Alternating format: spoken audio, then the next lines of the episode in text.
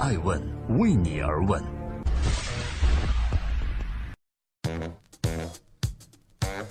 Hello，大家好，我是高原。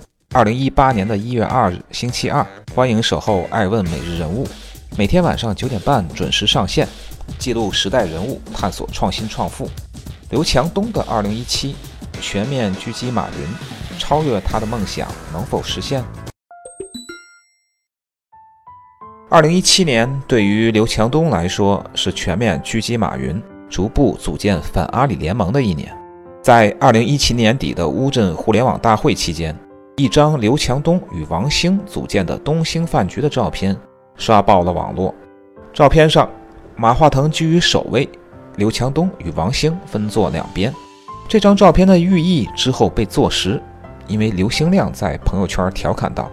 传说江湖有个秘密组织叫反阿里联盟，而马化腾对此评论道：“物极必反。”事实上，一直以超越马云为目标的刘强东，在整个2017年，除了不断怼马云外，也确实在各领域下功夫，试图对马云弯道超车。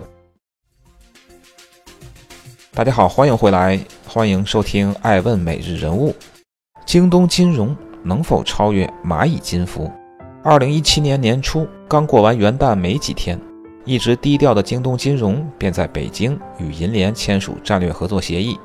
京东金融旗下的支付公司网银在线将正式成为中国银联收单成员机构。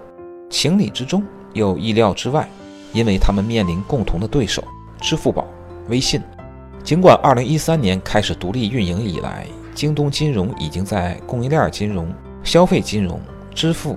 财富管理、众筹、保险、证券、农村金融、金融科技等九大领域实现布局，独当一面。然而，说起京东，大众眼中的它似乎依然离不开电商平台的标签儿。但谁又能甘于只做电商，最终被生态巨头围剿呢？凡事预则立，不预则废。半年后，二零一七年的六月三十日，京东金融完成重组交割，至此。京东金融的财务数据将不再纳入京东集团的合并财务报表，但刘强东依然拥有京东集团和京东金融的控制权，所以京东此次拆分实为同一控制下企业之间的交易。普遍认为，刘强东想把京东金融推向境内投资者，原因有二：首先，若股东为国内投资者，对京东金融上市 A 股而言，这是一个加分项；其次，国内大部分金融牌照都对经营主体资质有严格要求，内资身份就是其中之一。拥有内资身份会大大降低申请金融牌照的成本。越多的金融牌照，意味着越广阔的业务版图。不过，刘强东在二零一七年十一月六日京东金融全球数据探索者大会上表示，京东金融的定位不是颠覆者，不想干掉任何人。而是各位的盟友和合作伙伴。此番言论温和而带有善意，尽量避免把京东金融推向风口浪尖。当天，金融科技服务云平台京东金融云发布全球首发，这是京东金融独立拆分以来金融与科技结合的另一篇章。在互联网金融领域，京东金融的成立相对较晚，输在了起跑线上的刘强东能否实现后来居上呢？大家好，欢迎收听《爱问每日人物》。想用无人机送货战胜马云的菜鸟网络？如果说2017年之前，刘强东在为电商、金融和物流三大业务板块打基石，那么2017年，则是在此基础上添砖加瓦，明确分工，并着重突出技术。信息时代，世界瞬息万变，面对过去十多年的辉煌成绩。刘强东的危机感没有消退。二零一七年二月十日下午，来自全国各地的两千名京东员工来到了北京郊区，步入京东年会现场。刘强东与爱妻张泽天一同来到前排就座。演讲台上，面对数千名员工的他说道：“面对瞬息万变的世界，京东将以技术应万变。如果我们今天不做改变，我们很快可能就被别人超越。”京东商城、京东金融从诞生的那一刻起就带有技术的基因。京东物流实现了无人机送货，在技术上，其所具备的优势十分明显，而技术之外，人才成为这个社会的核心竞争力。二零一七年，京东引进了不少人才，在 AI 领域发力。九月，人工智能领域资深科学家周博文出任京东集团副总裁，原微软亚太科技董事长申元庆出任京东云总裁。继周博文和申元庆之后，十月前亚马逊首席科学家博列峰加盟京东金融。美国伊利诺伊大学香槟分校助理教授彭健也加入了京东。二零一七年八月二十六日上午九点，当用户睁开眼睛，拿起手机，打开京东商城购物时，发现那只 logo 金属小狗不见了，取而代之的是一只白色的 Go O Y。有趣的是，它与黑色的。大眼天猫相映成趣，三个月后又互相打趣。如果说三年前结盟腾讯是京东刘强东走的最具战略性的一步，那么二零一七年拥抱百度、奇虎三六零、网易、搜狗，则是他搭建朋友圈的重要续集。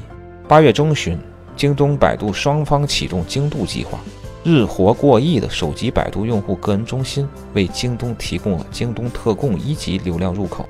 这是继2014年微信钱包、京东优选入口、2016年今日头条、京东特供入口之后的另一量级的导流端口。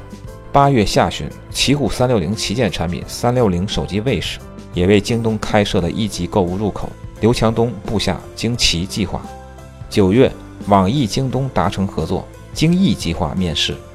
网易新闻的用户可在阅读场景中直接进入京东购物。十月，搜狗联合京东签署名为“京搜计划”的战略合作，京东有机会获得包括搜索和输入法在内的更多流量入口。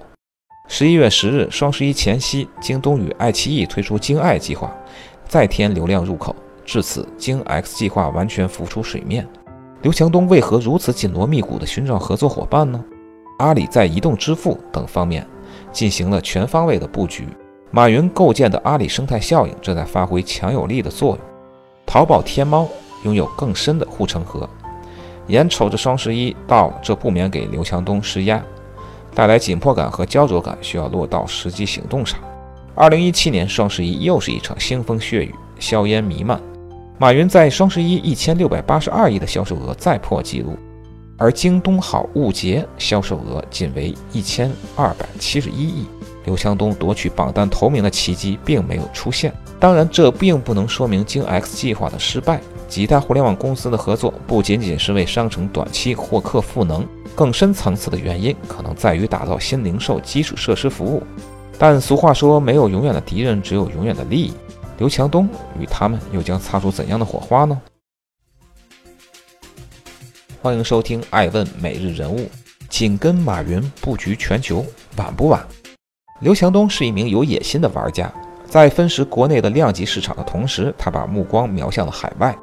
二零一七年四月，京东集团设立战略部和国际业务拓展部。二零一七年七月，京东金融正式组建了海外事业部。刘强东在泰国再造一个京东，京东金融首次出海地是泰国。九月，京东金融与泰国最大的零售商上泰集团成立合资公司。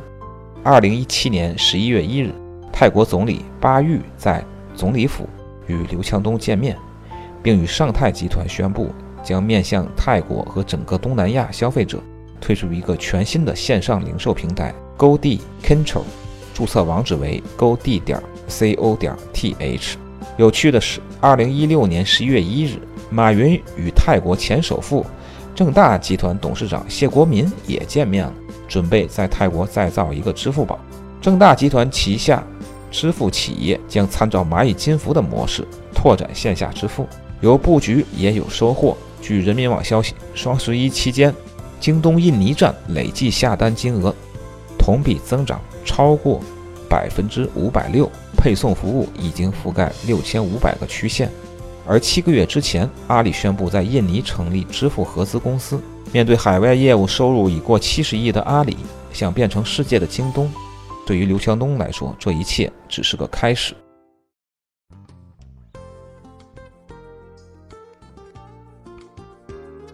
爱问每日人物想说，刘强东的二零一七是全面对标马云的一年。虽然短期内他难以赶上马云的步伐，但不可否认，他的存在已经给马云带来了不小的威胁。马云曾说过，他拿着望远镜也找不到竞争对手，而刘强东恰恰相反，他一直视马云为最大的竞争对手，且用实际行动去试图超越马云。无论成败如何，他的这种竞争意识和为竞争而做的布局，确实让京东在2017年得到了长足的进步。也许对于刘强东而言，心中有敌，才能不断进化吧。爱问是我们看商业世界最真实的眼睛。